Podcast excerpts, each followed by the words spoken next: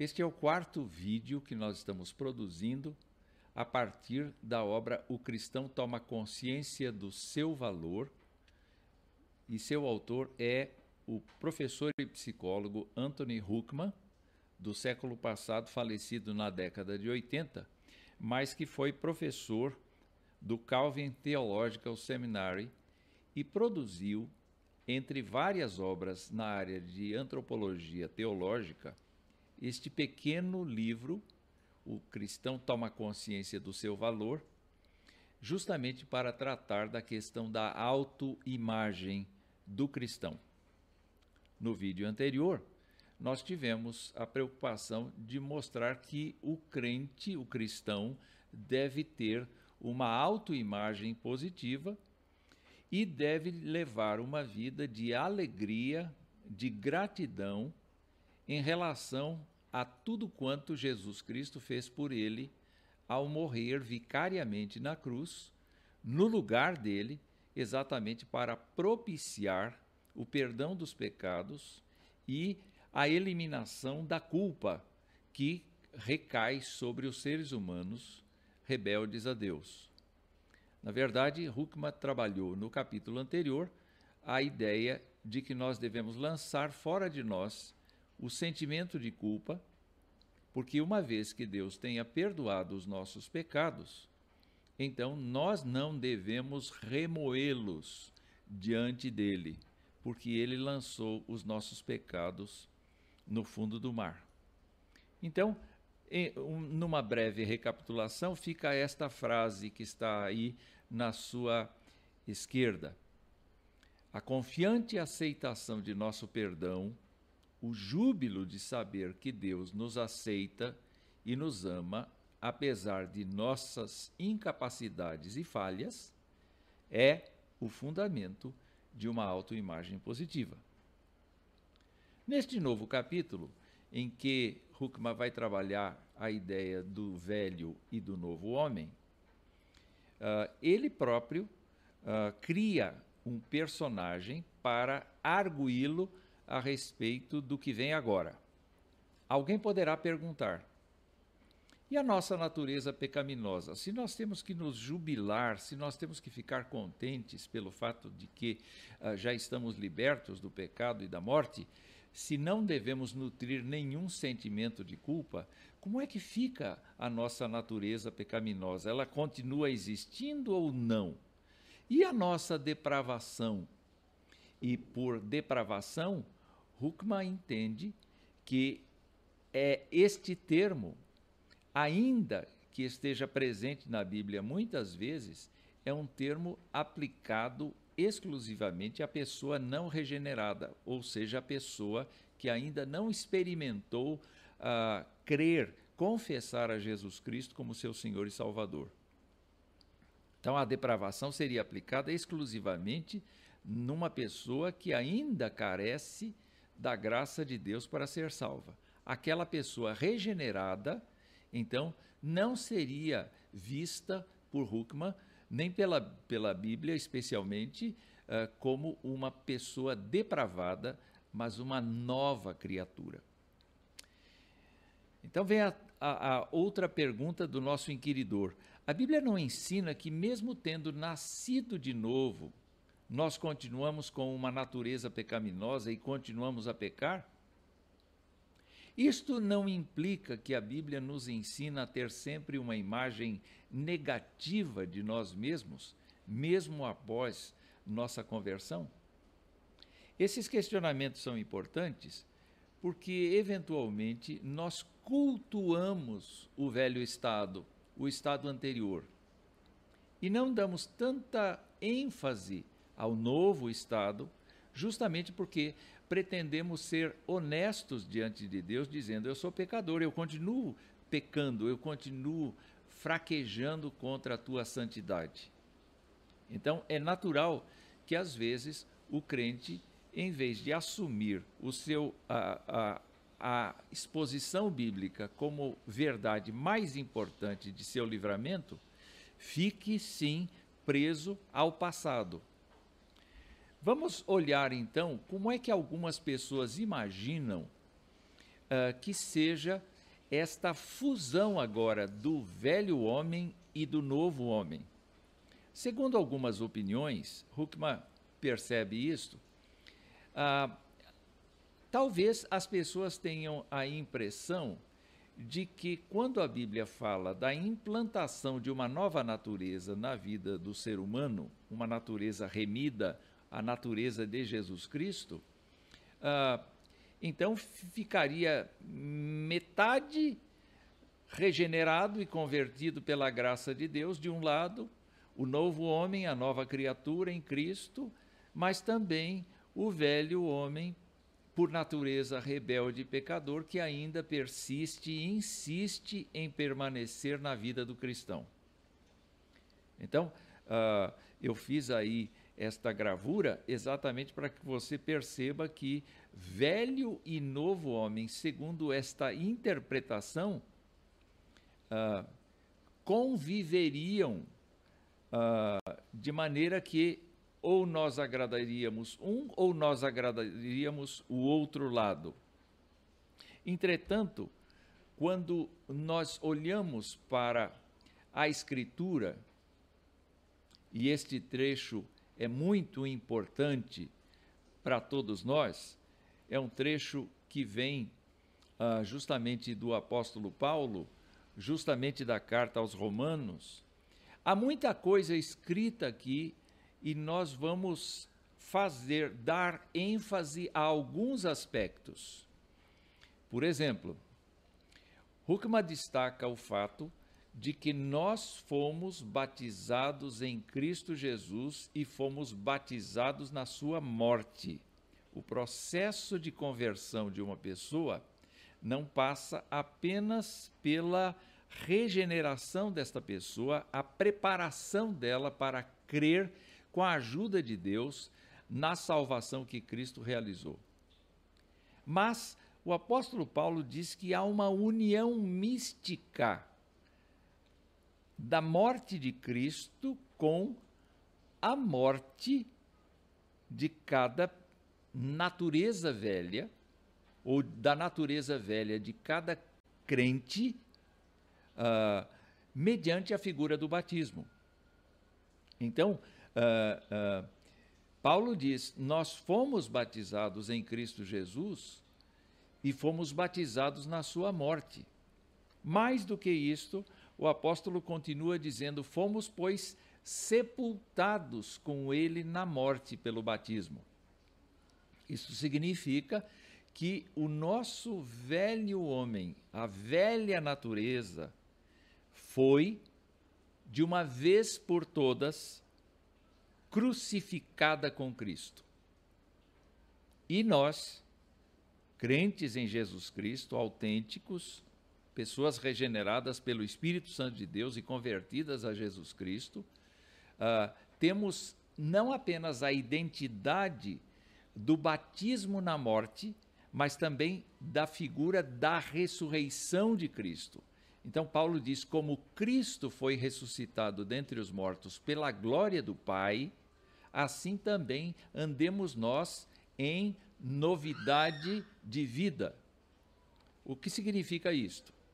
Significa exatamente que a, a obra vicária de Jesus, realizada de uma vez por todas, deve produzir em nós efeitos duradouros e da nossa parte deve haver ah, o compromisso de andarmos não mais segundo o velho estilo de vida, mas segundo a novidade de vida proposta pela ressurreição de Cristo. Então, Paulo mais adiante vai dizer que o nosso velho homem foi crucificado com Jesus, com ele.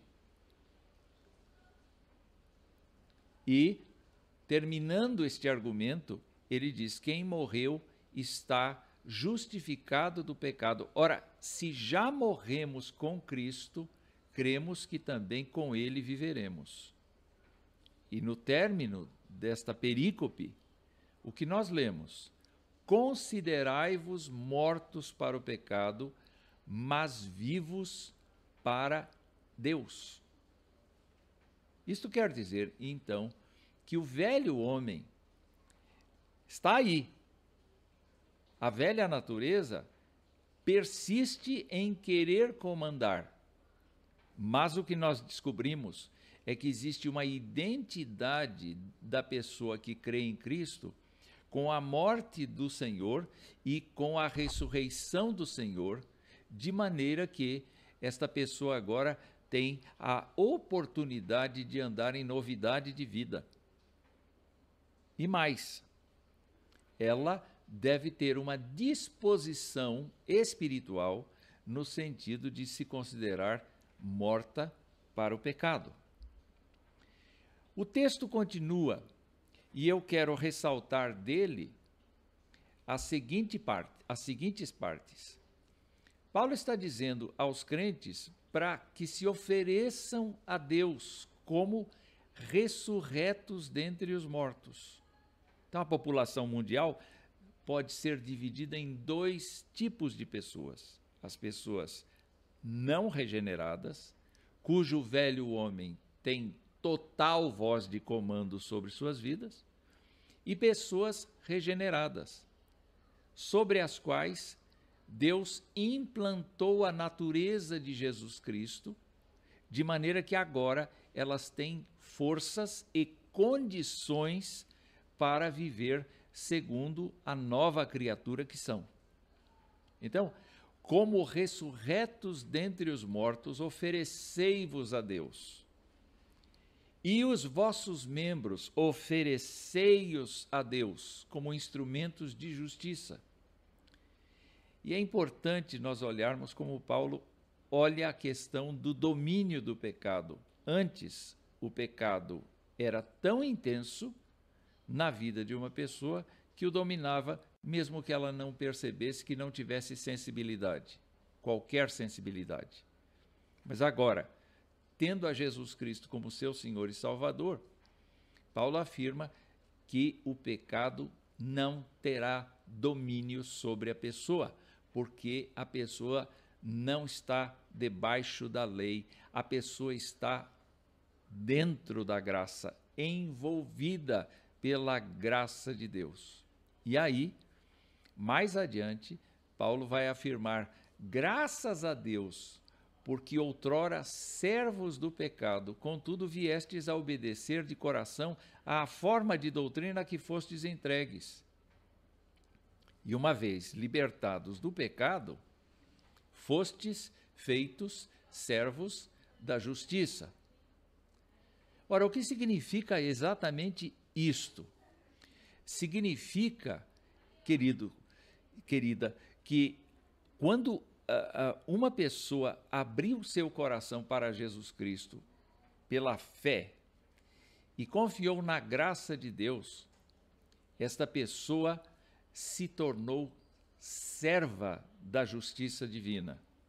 E, portanto, é uma nova dimensão de vida, é uma nova forma de olhar a vida, é uma forma de não ignorar o pecado, mas de ter a capacidade de recusá-lo, a capacidade de se defender dele com a ajuda da Escritura e do Espírito Santo de Deus.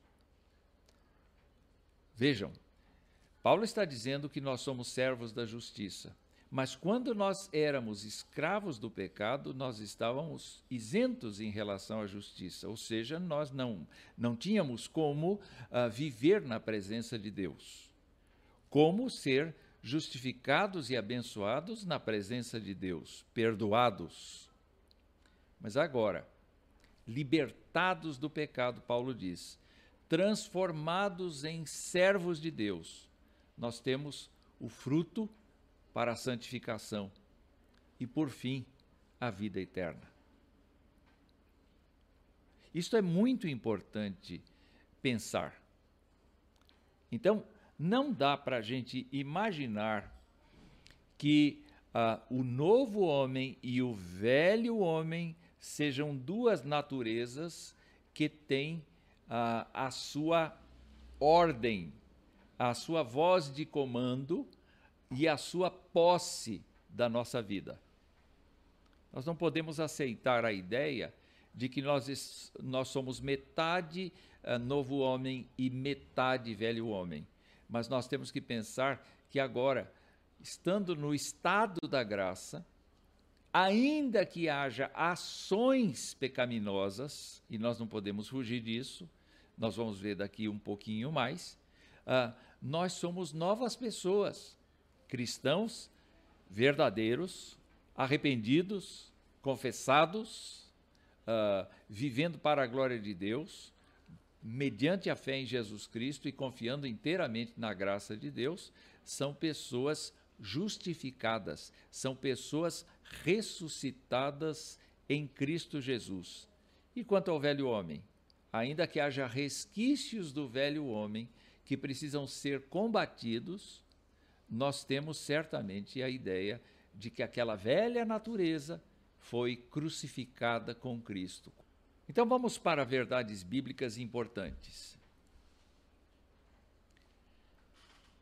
Vamos recordar então que Paulo insiste nesta afirmação de que foi crucificado com Cristo o nosso velho homem para que o corpo do pecado seja destruído e não sirvamos o pecado como escravos.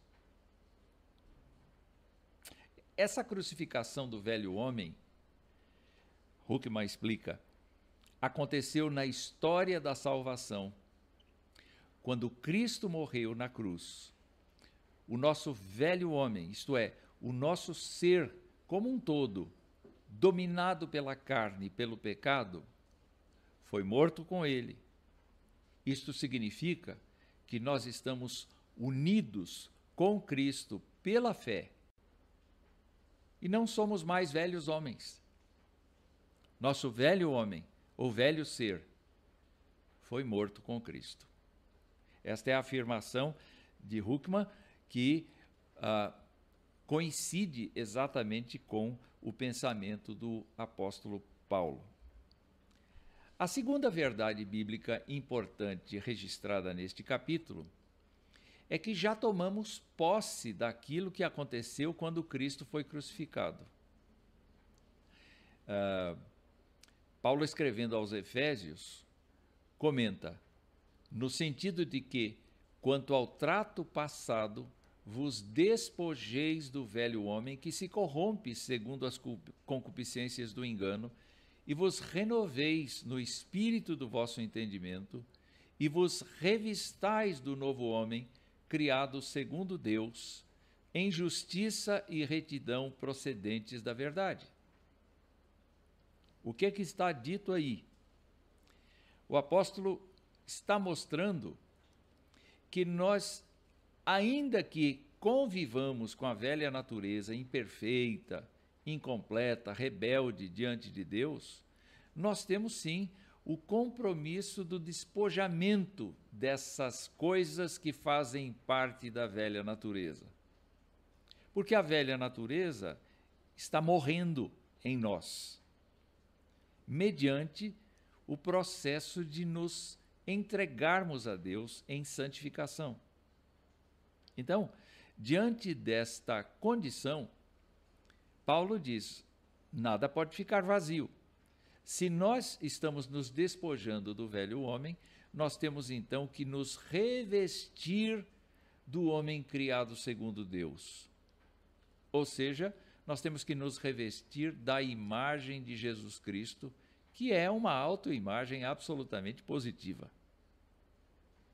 Nós precisamos entender que a nossa vida consiste exatamente no processo de abrirmos mão dos resquícios daquela velha natureza e nos apropriarmos exatamente da nova natureza na sua plenitude. Então é por isso que, falando aos Colossenses, Paulo vai falar contra a mentira. Uh, dando conselhos aos crentes colossenses, e ele diz assim: Não mintais uns aos outros, uma vez que vos despistes do velho homem com seus feitos, e vos revestistes do novo homem que se refaz para o pleno conhecimento, segundo a imagem daquele que o criou. Vocês podem perceber que já é um fato para o apóstolo Paulo que os crentes colossenses depois de aceitarem a Jesus Cristo como seu Senhor e Salvador, já se despiram do velho homem. Não estão mais vestidos com ele.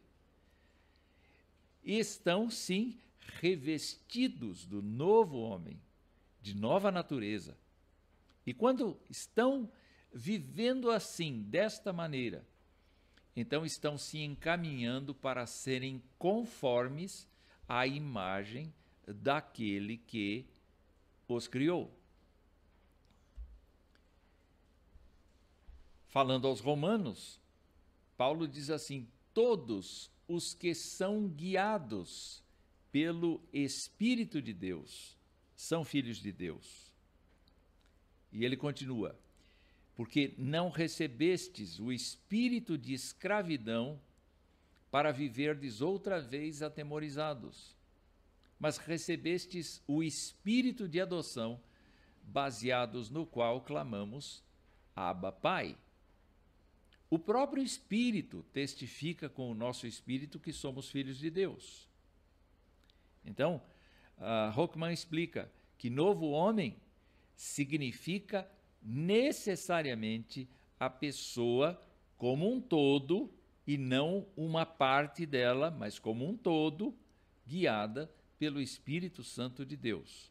Não podemos dividir o ser humano entre velho homem e novo homem, mas temos que admitir o fato de que a nova natureza deve assimilar todas as áreas do ser do crente e ele precisa sim esforçar-se no processo de santidade, de santificação, para eliminar os resquícios existentes do novo homem, do velho homem, digo. Isso não acaba.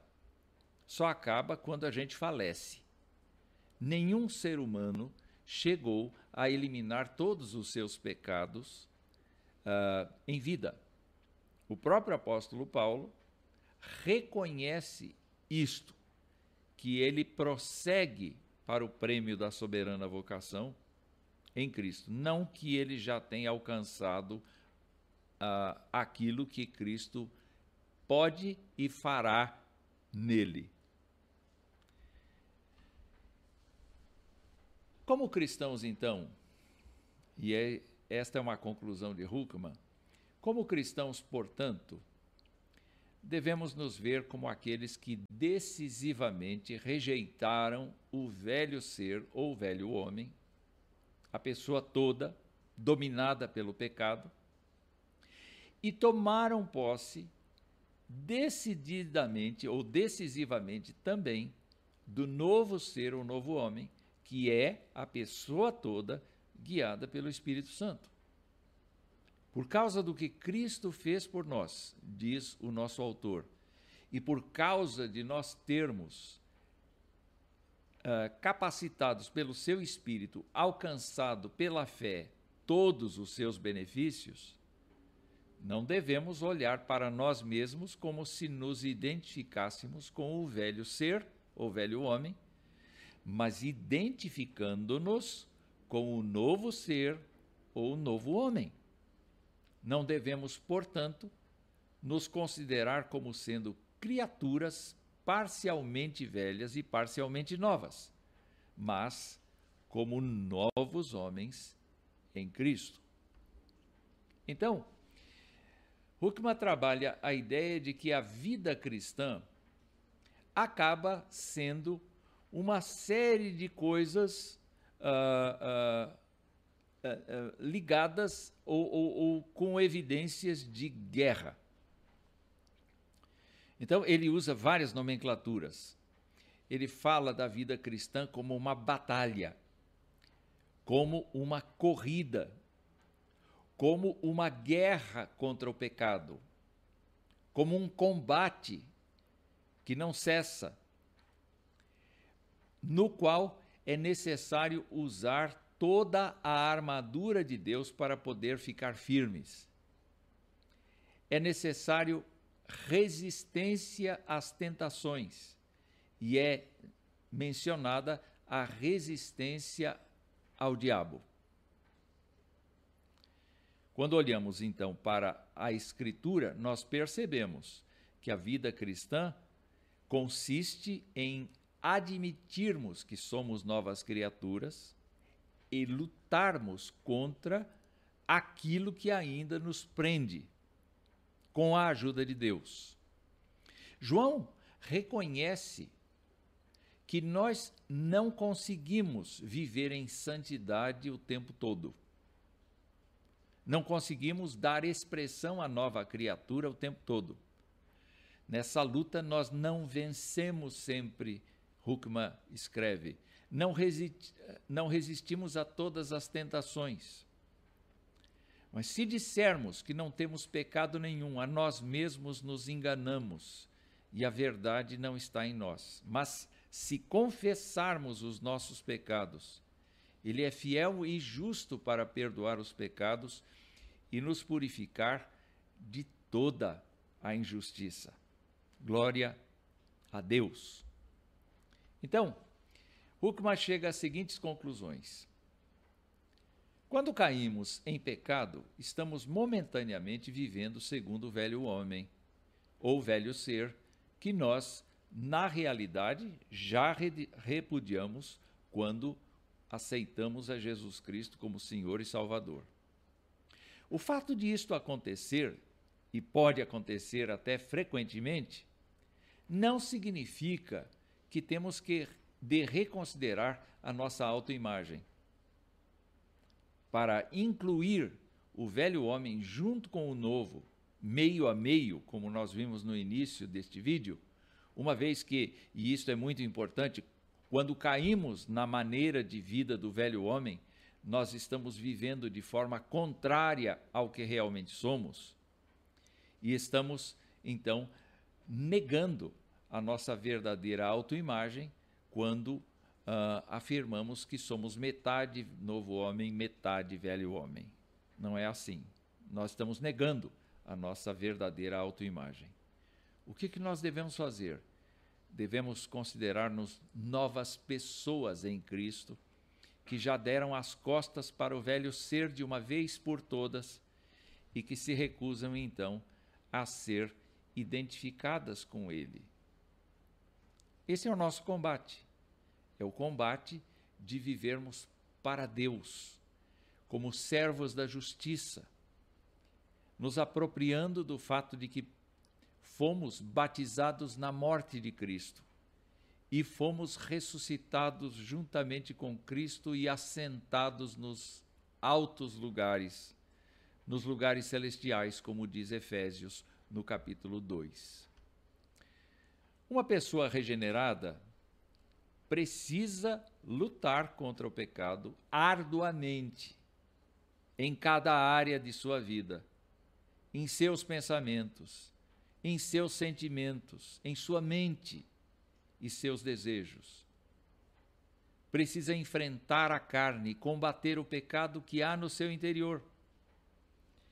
Mas estando em Cristo e sendo habitação do Espírito, esta pessoa recebeu poder para resistir à tentação e vencer o pecado. Um poder que o não regenerado não possui.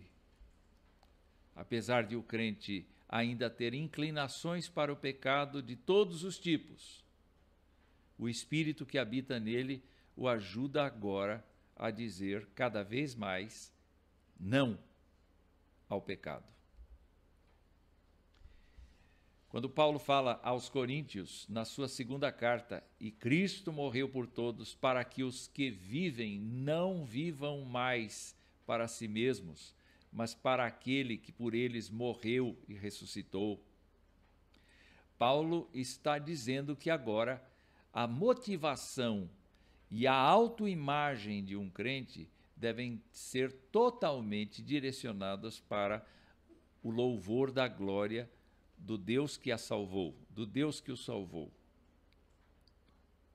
E o apóstolo afirma: se alguém está em Cristo, é nova criatura, não é meia criatura, é nova criatura. As coisas antigas já passaram. eis que se fizeram novas. Então, a conclusão que nós chegamos ao final deste capítulo é, é esta: devemos ver, pensar e descrever o crente como uma nova criatura em Cristo, alguém que é progressivamente renovado à imagem de Deus.